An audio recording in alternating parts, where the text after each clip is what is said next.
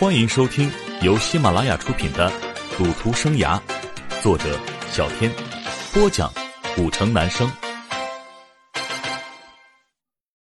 第十七章，被迫欠下巨款。老三，老大叫着身边的老三，大哥，去给苏老板算算账吧。老大很是享受的看着惊慌失措的苏鹏。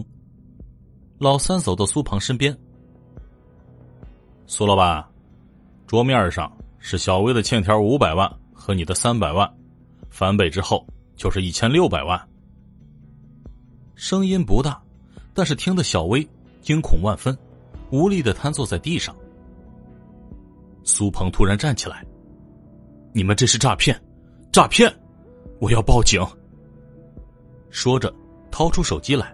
老三一把夺过苏鹏的手机，将苏鹏一拳打倒在椅子上。欠债还钱，天经地义。不想还钱，那就把命留下吧。老大恶狠狠的说着。不不，你们这群混蛋，你们不是人！原本害怕的小薇看到姐夫被打，愤怒的冲向老大，却被身边的小弟们拉走，按在地上，拳打脚踢起来。啊啊啊！小薇不停的喊叫：“住手！住手！你们住手！”苏鹏还被老三按着，但是混混们根本不听他的，继续对小薇拳打脚踢。我给，我给，快给我住手！苏鹏咬着牙喊道。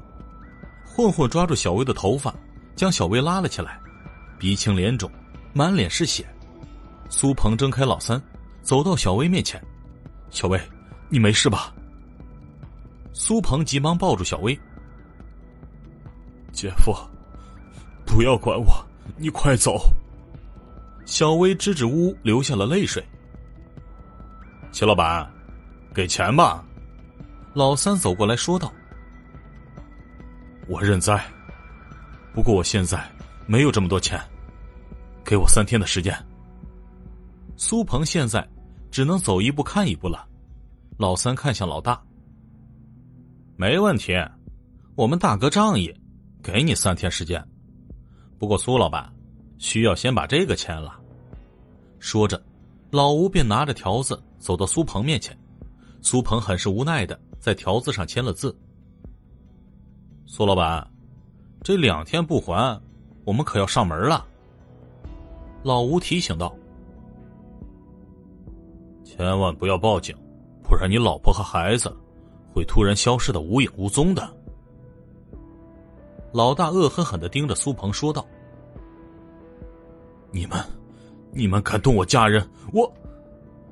苏鹏已经泣不成声了。哎哎哎，不要激动，不要激动，我们也是求财，你把钱还清了，对大家都好。老吴在一旁缓解道。好，好，好，苏鹏气不过的回答道：“姐夫，姐夫。”小薇有些慌张的看着苏鹏。小薇，你先在这里待两天，姐夫会带你回去的。说罢，既无奈又无力的走出赌场。亲爱的听众朋友，本集播讲完毕，感谢您的收听。